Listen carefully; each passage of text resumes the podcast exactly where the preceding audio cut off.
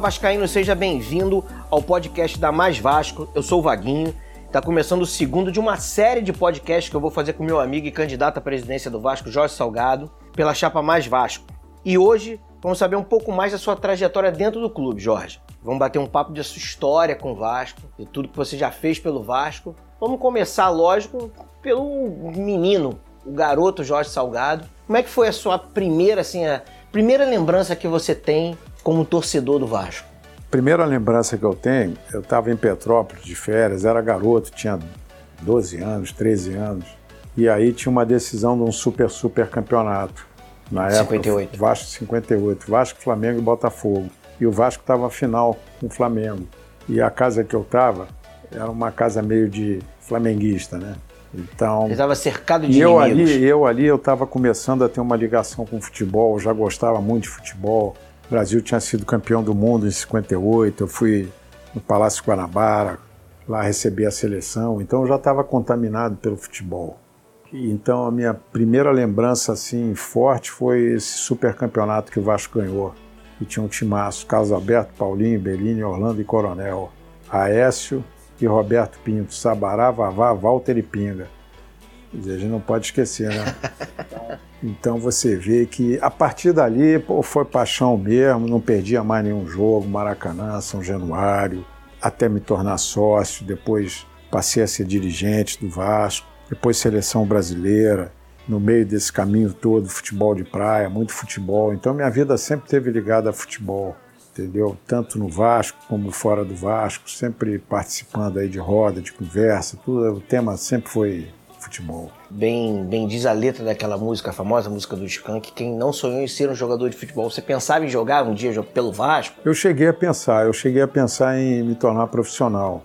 Na época que eu joguei futebol de praia, teve muita gente que migrou para o campo. Paulo César, Edinho, Júnior, é, o Cal, goleiro do Botafogo, teve, enfim, uma série de, de gente aí, de, de pessoal de praia que foi, foi para o campo e eu poderia ter ido, sem falsa modéstia, assim, falando muito francamente, eu poderia ter ido. Mas também naquela época o futebol não, tem, não tinha a dimensão que tem hoje, né? Quer dizer, profissionalmente não havia essa amplitude toda que, que tem hoje. E acabei tendo que optar e optei pelo faculdade, fazer economia. E aí saí desse futebol profissional e continuei como amador, né? Jogando na praia e depois pelada.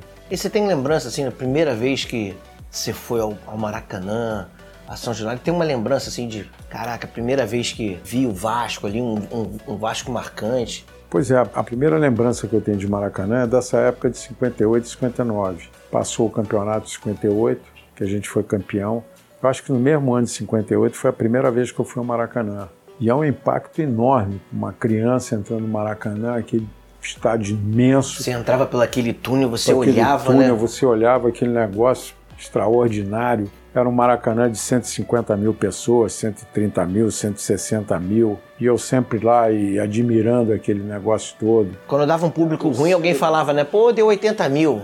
Deu 70 mil, não foi muita gente. E o Vasco sempre com uma torcida imensa, dividindo sempre o Maracanã. E tinha dois personagens que marcaram assim a minha vida do ponto de vista de torcida no Vasco. Foi o Primeiro a dona Dulce Rosalina, né, da Renovascão. Pô, saudosa Dulce. Eu ficava, eu ficava impressionado com a dona Dulce, porque era, primeiro, pelo fato dela ser mulher, né, uma pioneira, né, num, num esporte absolutamente machista para a época, tanto do ponto de vista de quem joga, como do ponto de vista de quem assiste, né.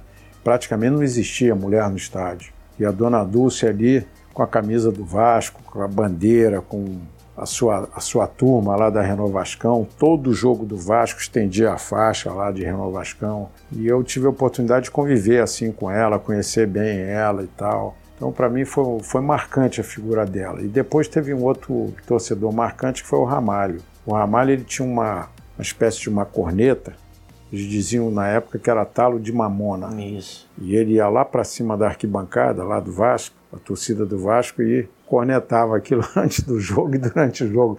Era um negócio espetacular, cara. Pô, fico emocionado de lembrar dessas coisas. Você falou da Dona Dulce, eu vou cometer aqui uma. Dulce Rosalina. É, vou confessar aqui que eu tive acesso, eu vi um tesouro maravilhoso que você tem, que são várias cartas né, de correspondências da, da Dona Dulce com, com você durante muito tempo, né? Pô, isso aí é maravilhoso. Isso aí você. É, hoje. hoje a gente tem que pegar isso aí, esse, esse tesouro, disponibilizar pra gente, pô, ver essa história incrível. Exatamente. Quer dizer, quando eu olho para essas cartas, eu me lembro muito bem dela indo lá no escritório depois dos jogos e, e ficava falando lá do, de como é que foi o jogo, comentava qual jogador que estava bem, qual jogador que estava mal, já se preocupando com o próximo jogo, com a próxima viagem. Era uma mulher sensacional, batalhadora, uma mulher completamente fora da curva, aquela a dona Dulce. E eu pretendo entregar, eu mantive uma correspondência com ela, ela sempre me escrevia.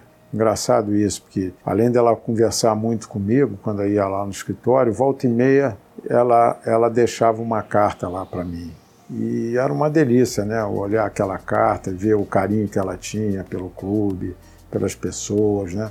E eu pretendo pegar essas cartas uma hora e levar lá para o Vasco, o Museu do Vasco, quando a gente tiver centro uma, de memória, né? centro de memória, quando tiver uma assim, mais estruturado e tal, vou fazer essa doação. Pô, é uma coisa é, é, emocionante. a gente estava falando aqui antes de começar, né? É, infelizmente perdemos o Silva, o Batuta, que foi o cara que tirou, ajudou muito a tirar a gente de uma fila. Você falou de 58 do Super Super Campeonato. O Vasco só voltou a ser campeão em 70 num 70, time que tinha. Com Silva. Que tinha o Silva.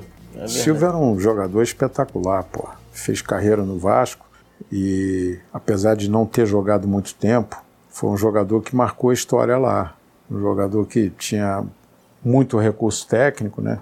Chegava na área facilidade, chutava bem, cabeceava bem, se tivesse que armar a jogada, ele saía para armar. Então era um jogador versátil, um jogador de grande valor. Um dos poucos casos né, de, de, de um jogador que foi ídolo de, de dois clubes. De clubes rivais, né? Exatamente. Ele, ele conseguiu isso, essa proeza de ser ídolo num clube e ser ídolo no Vasco também, né? E qual era seu ídolo assim do Vasco de, de infância? O jogador que você falava, pô, esse cara. Ah, eu tive, eu tive alguns ídolos. Eu tive Bellini, Orlando, Vavá, Sabará, Pinga, depois você vai indo, você vai chegar no Roberto Dinamite. Um pouco mais para trás eu vi uma foto maravilhosa sua com o Ademir, né? O Ademir Menezes, Ademir já vem de 50, Isso, né? um ídolo do meu que era a falecido, seleção do saudoso Vasco, pai. né? Meu pai que falava do Ademir, daquele time do Expresso da Vitória. Meu pai era muito garoto nessa Ademir, época. Ademir era Meu pai falava maravilha de Ademir, Chico e Pojucan, desse time incrível do, do, do Expresso da Vitória. Barbosa, Danilo, Augusto, Neca, Clarel, Danilo, é, Jorge.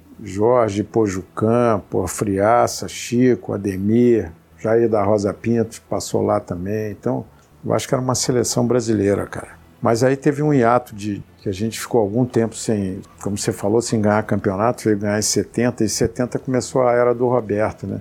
O Roberto fez uma carreira extraordinária, um jogador maravilhoso, pouco reconhecido na seleção brasileira, mas quando teve na seleção teve muito bem. Acompanhei a Copa do Mundo de 78, fui na, foi a primeira Copa que eu fui em 78 na Argentina. Copa que tiraram da gente, né?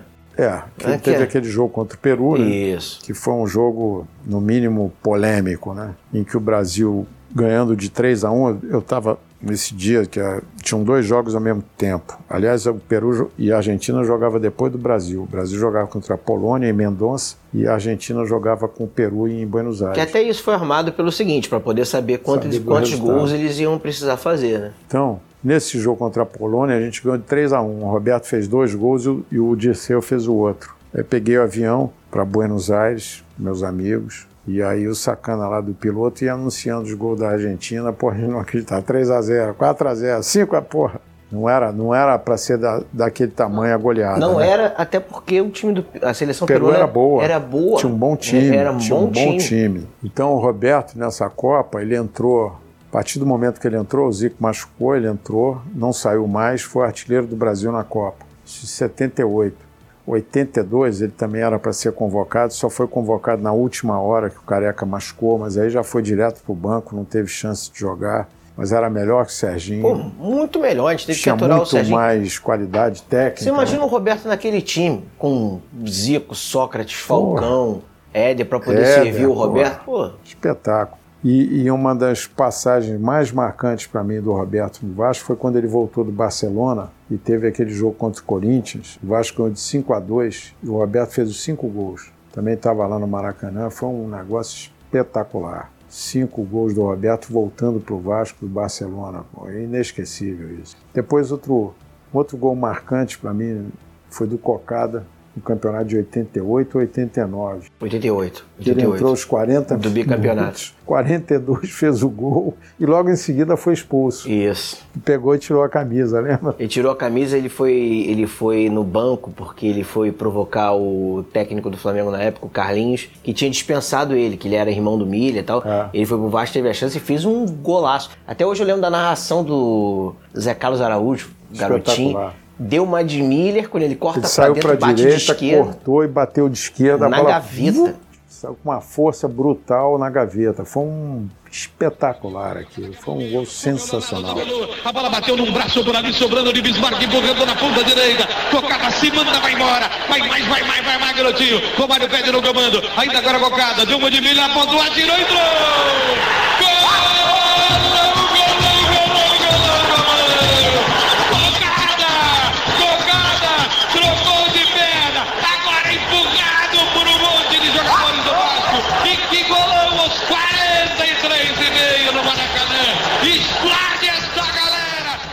Aquilo foi talvez tenha sido mais marcante porque você estava lá como Eu estava lá. É, como diretor Entrei clube, né? logo né? no campo, logo depois, em seguida ao gol. Pô, foi uma festa maravilhosa. Tem uma fotografia com o Ademir, com o Eurico. Deve ter sido depois desse jogo, que a gente foi comemorar e tal, e tirou essa foto. A festa na cidade, eu lembro disso muito. O garoto devia ter 88, 15 anos.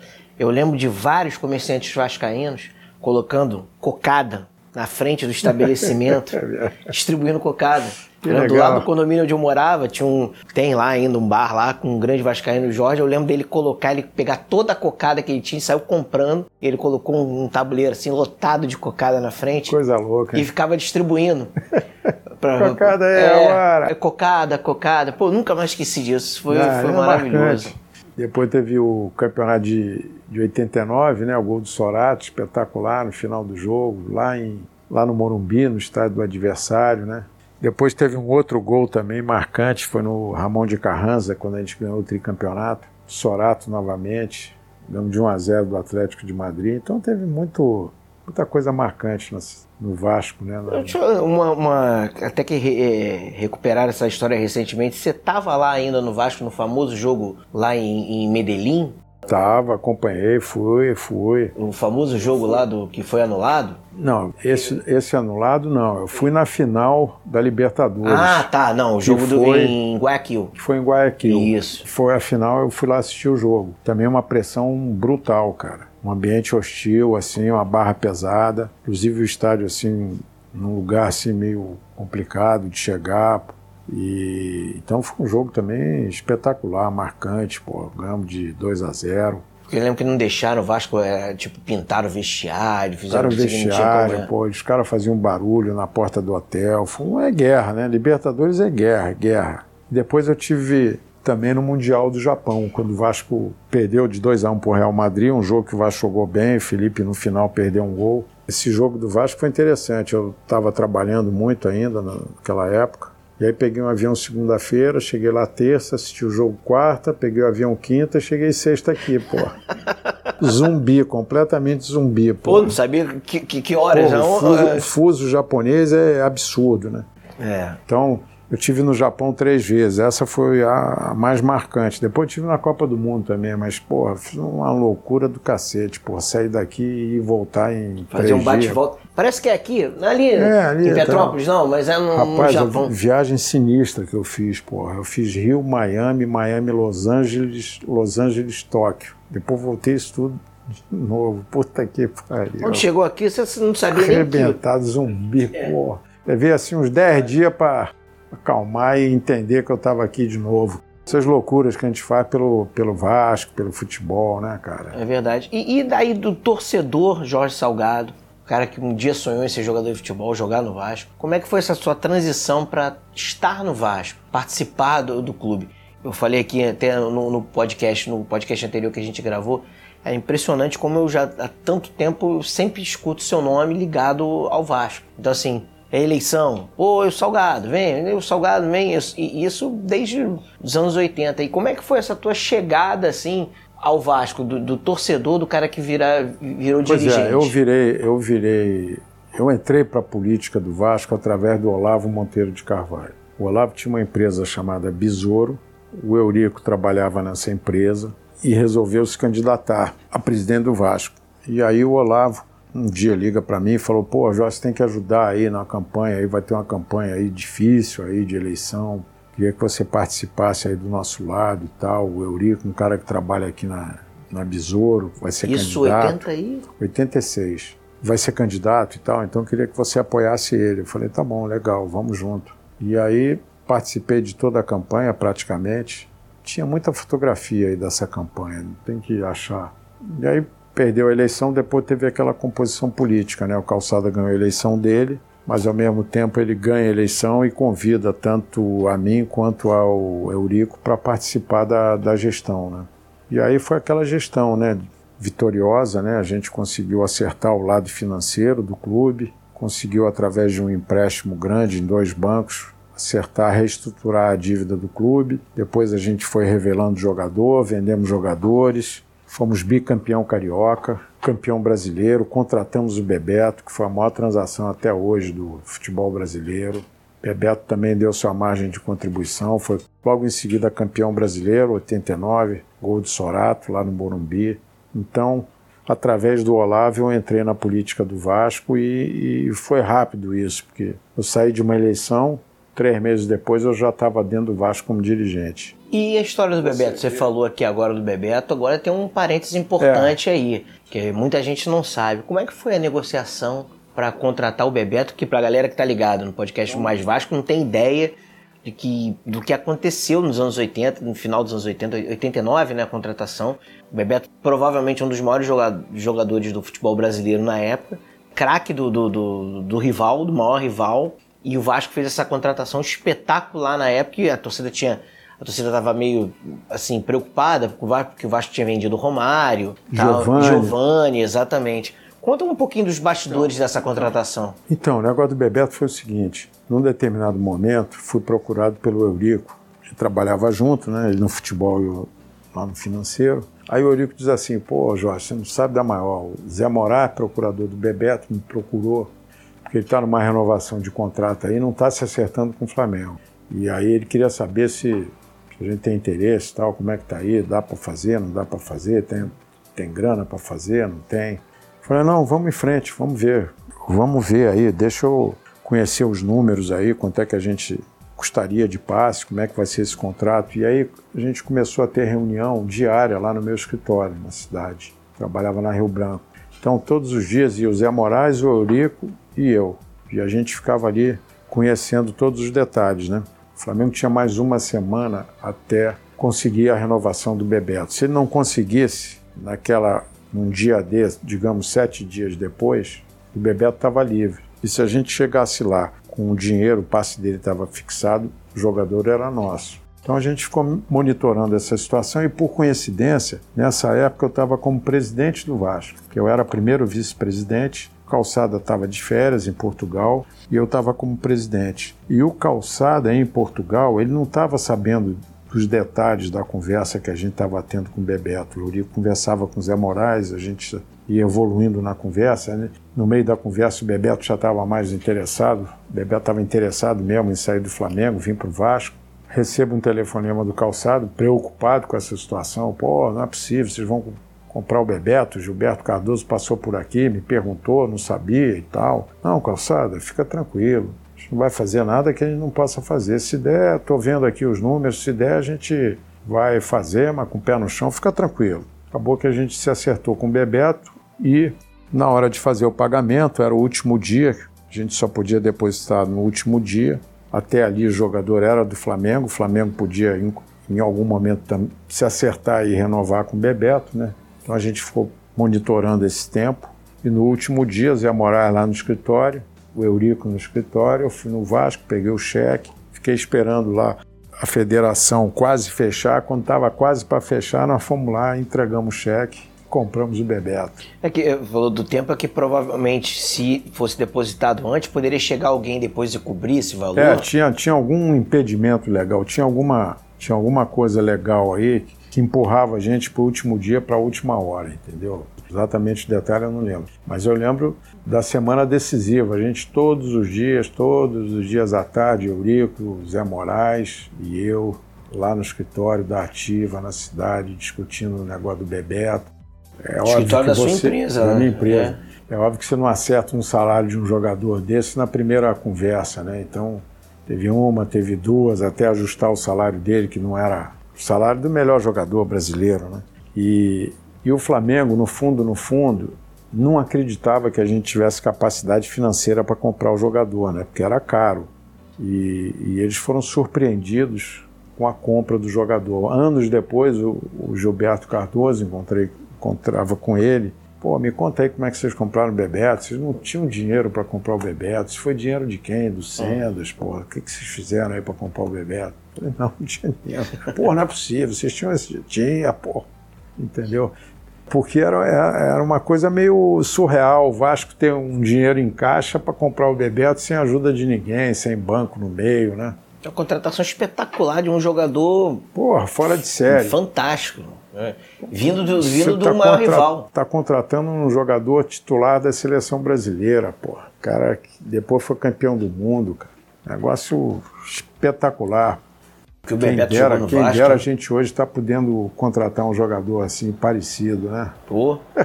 Pô. A barreira já desarmou, Bebeto! É gol! Bebeto! A bola tocou na barreira. A barreira do time do Flamengo já tinha se adiantado. Naquela brincadeira de gato e rato entre o Zinho e o Bismarck, a barreira se desarrumou. Bebeto tocou no buraco. A bola roçou na barreira. Então, na e, e, até falando sobre isso, você falou, pô, o Vasco tinha dinheiro, dinheiro em caixa. Como é que foi o teu trabalho, assim, para organizar as finanças do clube? Porque, como você falou, ninguém imaginava. Hoje mesmo, acho que tem até um... Você consegue olhar um pouco o que é o Vasco hoje e o que era o Vasco naquela época, devendo, desorganizado. Você jamais ia pensar, pô, o Vasco vai contratar o Bebeto como? Não, Exatamente. Hora... É a mesma dúvida que eu tive. E como é que foi a tua chegada lá até o Vasco se organizar a ponto de, três anos depois da tua chegada lá, contratar o maior jogador brasileiro em atividade aqui no, no Então, no foi assim, a gente chega lá, foi até engraçado. Meu primeiro dia de Vasco eu me lembro. Apresentei lá pro Calçada, né? Presidente, e aí, onde, onde é que eu vou trabalhar aqui? Tem uma sala aí, como é que é o esquema aqui do Vasco e tal. Aí ele me levou lá na secretaria do clube tinha a dona Marlene, uma funcionária antiga lá do Vasco, muitos anos. E aí ela chamou a dona Marlene. A dona Marlene era uma espécie assim de diretora financeira do Vasco. Faz tudo. Né? Fazia tudo lá. Dona Marlene, esse aqui é o Jorge Salgado, agora ele vai trabalhar com a gente, vai ser o vice-presidente de finanças. Você abre aí as contas do Vasco para ele, mostra tudo direitinho e arruma um lugar aí para ele trabalhar e tal. um lugar para ele. Um para ele. Eu falei, pô, essa estrutura aqui é boa, legal.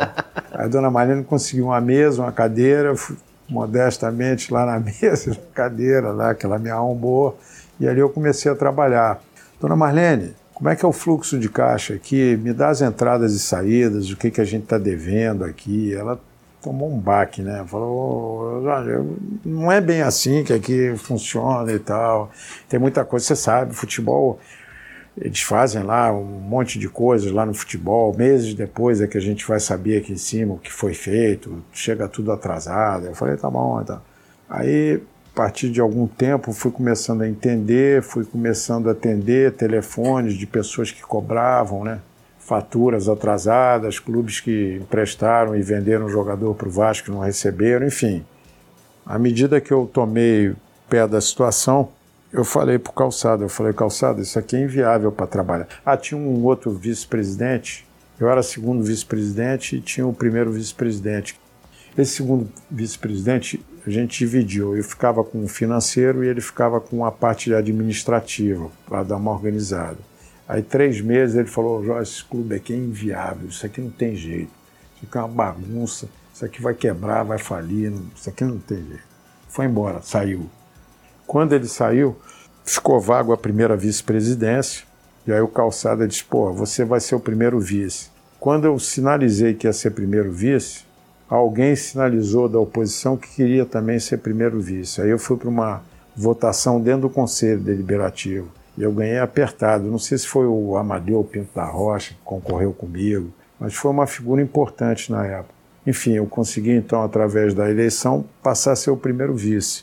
E aí, depois de, sei lá, seis meses mais ou menos, eu já estava entendendo o que, que era aquilo, quanto é que a gente mais ou menos devia, mas só que devia muita gente. Falei, isso não vai dar certo. Não, não só clubes, como venda como fornecedor, né? Gás. Ah, fornecedor, é... conta de água ah, atrasada, salário de jogador atrasado, hotéis que o Vasco concentrava e não pagava, uma vinda de um empresário para negociar um jogador, o cara ficou hospedado numa suíte de um hotel na praia, pendurou a conta, o Vasco tinha que pagar aquilo, era, porra, um caótico. Aí eu reuni lá as figuras mais importantes do clube, e fiz uma apresentação. Falei, olha aqui, ó, nós estamos devendo mais ou menos isso aqui. Para esse monte de gente aqui, vamos fazer o seguinte, vamos fazer uma captação de recursos, pedir um empréstimo em banco e pagar todo mundo. E ir aos poucos tentando melhorar a nossa situação de caixa. Você pegou toda, todas aquelas dívidas, 250 mil dívidas, e transformou em uma só? Em duas dívidas de banco. Ah.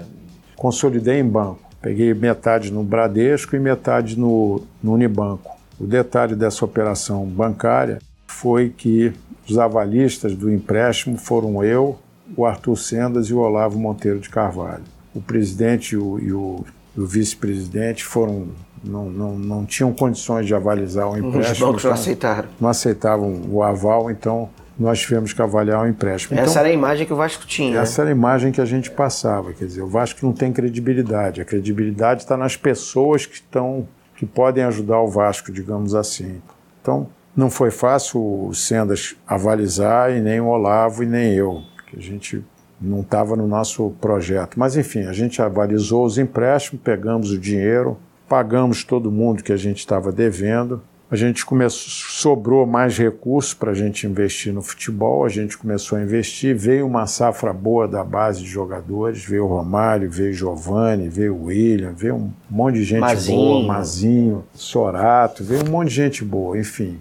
E aí no desenrolar desse mandato, a gente consegue vender o Giovanni, primeiro vendemos o Romário e logo em seguida a gente vendeu o Giovanni. E vendemos assim por um valor que a gente não esperava vender. O Romário acho que foi a maior transação da época. E o Giovanni ficou um pouco abaixo. E aí a gente recebe esse dinheiro, consegue pagar os dois bancos que a gente devia, sobrou dinheiro, e com esse dinheiro é que nós compramos Bebeto. Então você imagina, em três anos você pagar a sua dívida, ter uma sobra de caixa, investir na compra do jogador mais caro, montar um time que vira, que venha a ser campeão brasileiro, né? um elenco super valorizado. Entreguei o clube assim quando saí em 89, sem nenhuma dívida, com time campeão brasileiro com dinheiro em caixa.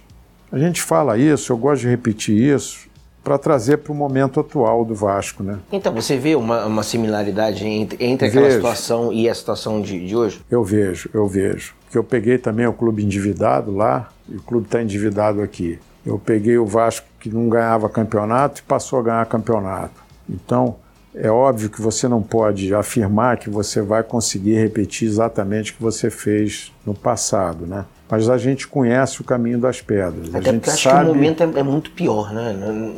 É, momento é muito pior do ponto de vista de tamanho da dívida. É assustador o tamanho da dívida do Vasco em relação ao que o Vasco arrecada. Ele está completamente desequilibrado. Então, o que, que a gente está fazendo? A gente tem uma na nossa equipe aqui da Mar Vasco, a gente tem uma área de finanças, o Adriano é que toma conta dessa área comigo, e a gente faz uma série de simulações de como é que a gente vai suportar conviver com, com essa dívida até o final do mandato. Então, a gente já tem alguns números entabulados, alguns projetos, a gente vai fazer duas, vai tentar fazer duas captações em mercado para bater dívida cara, trocar dívida barata por dívida cara. A gente vai conseguir reduzir esse endividamento e vai através de uma área de marketing forte, bem estruturada, que deve ser liderada pelo Vitor Roma. O Adriano vai ficar nas finanças, o Vitor vai ficar na área de marketing. Ele já está mapeando uma série de, de ações aí para melhorar novo, né? a arrecadação. Muita coisa pode ser feita para melhorar a nossa arrecadação. Então a gente vai aumentar a receita e vai diminuir a nossa, o nosso endividamento.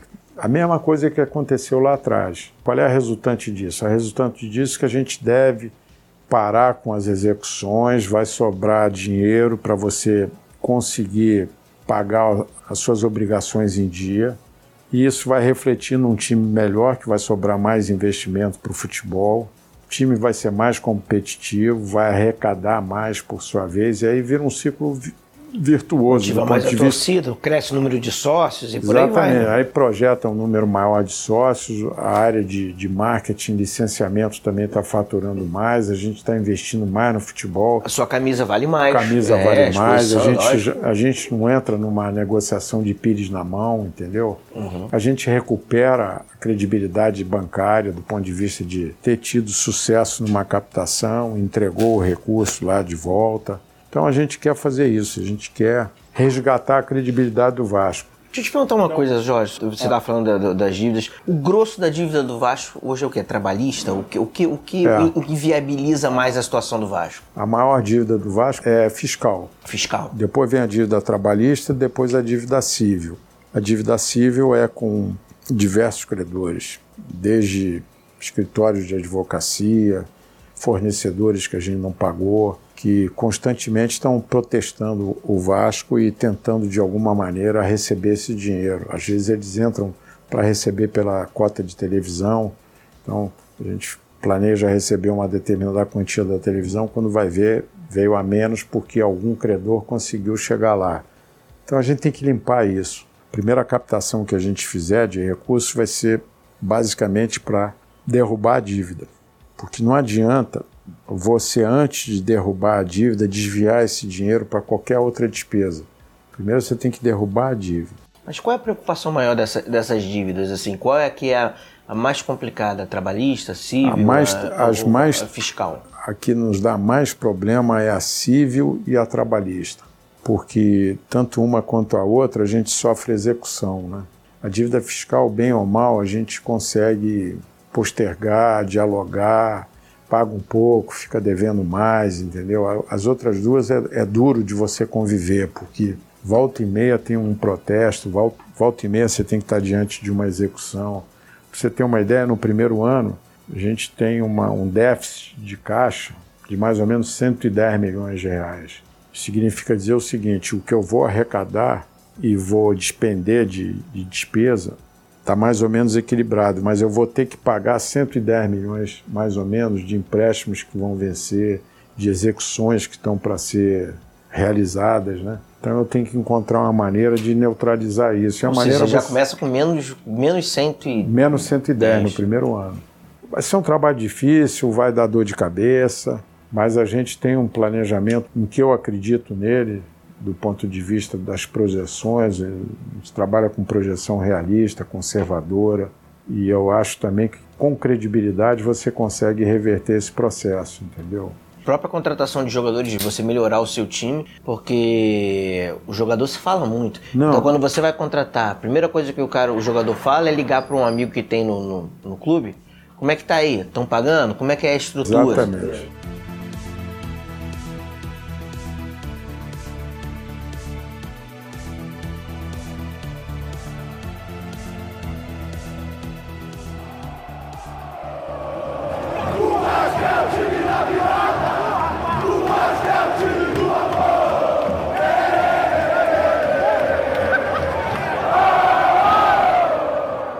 Coisa que eu acho inacreditável no, no Vasco é que, apesar de todos estão unidos por quê? Porque somos vascaínos. Acontece algo inacreditável na, na, direção do Vasco, que é o presidente que não fala com o presidente do conselho, do uh, e o vice-presidente que não se dá com não sei quem. E você teve uma experiência lá onde tinha uma harmonia na direção do clube. Como recuperar isso? Como o, o torcedor do Vasco uma coisa que o torcedor não acredita. Fala, todos são Vasco, todos estão na mesma direção, trabalham para o mesmo clube e não conseguem ter uma harmonia. Isso é inacreditável, né? Inacreditável, quer dizer, o que eu acho disso tudo é o seguinte, quer dizer, por que, que isso está acontecendo? Está acontecendo porque a gente teve um processo de eleição completamente atípico, né?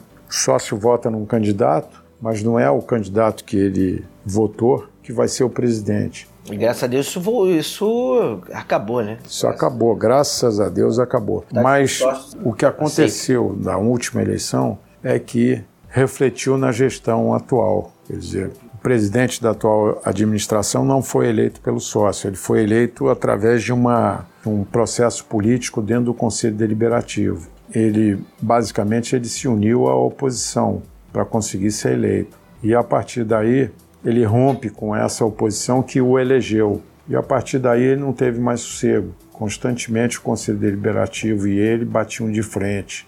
E isso prejudicou muito a gestão do clube, quer dizer, o desgaste de imagem para fora é enorme para o clube. Isso afasta patrocinadores, afasta outras possibilidades de marketing também, então causa um prejuízo muito grande. A partir da nossa, da nossa entrada, isso aí vai ser recomposto novamente, quer dizer, o que, que eu vou fazer, o que, que eu pretendo? Eu pretendo conversar com os candidatos assim que terminar a eleição. Eu devo ganhar essa eleição, vou sentar com com os candidatos, trocar ideias, falar do meu projeto, perguntar sobre algumas coisas interessantes que eu vejo no projeto de outros candidatos. E a partir daí, eu acho que a gente começa a construir um, um Vasco melhor do ponto de vista de relacionamento, né? Vai acabar esse negócio de porque o cara perdeu a eleição, ele vai fazer uma oposição ferrenha durante três anos para prejudicar o presidente. Eu acho que tem que acabar com isso. Acabou a eleição. Unido, né? Todo mundo tem que estar unido e ajudar o presidente. Porque a gente é uma família, a gente, nós todos somos vascaínos, quer dizer, a gente tem que estar remando na mesma direção. Então pretendo construir essa paz, essa harmonia. E também acho que a gente tem que construir isso já a partir do dia da eleição. A gente tem que fazer da eleição do Vasco uma festa, em que torcedor acompanhe a eleição, os associados possam votar com tranquilidade, haja uma harmonia, um congraçamento, porque no fundo, no fundo, quer dizer, as pessoas não são candidatos à toa, né? Quer dizer, são todos vascaínos assim ferrenhos, né? Que estão é que nos une, que estão se doando, né? Que estão querendo fazer o melhor para o clube. Então vamos construir uma relação boa, né, de, de amizade, de parceria com essa gente. Uma, uma, eleição histórica que acabe, que seja um momento de rompimento com aquilo tudo que a gente Exatamente. passou. Exatamente. Vamos virar a Contei página. quantas vezes eu fui votar e, e, e, votar preocupado, sem saber como é que ia ser a situação. Eu tinha que sair antes. Aí você sai, era bomba, era briga. Então assim era inacreditável você falar. As pessoas tinham medo de votar, um medo de votar. Isso é um completo absurdo. E a gente vai acabar com isso.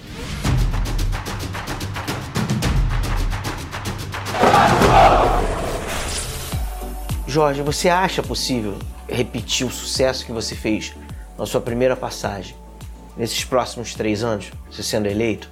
Você acha que é viável a gente ter um time competitivo, um clube organizado, para voltar a ser protagonista do futebol brasileiro? Sinceramente, repetir exatamente o que aconteceu eu acho impossível. Eu acho probabilidade muito baixa. Agora, o que eu posso prometer para o associado é que nós vamos entregar um clube muito melhor ao final dos três anos.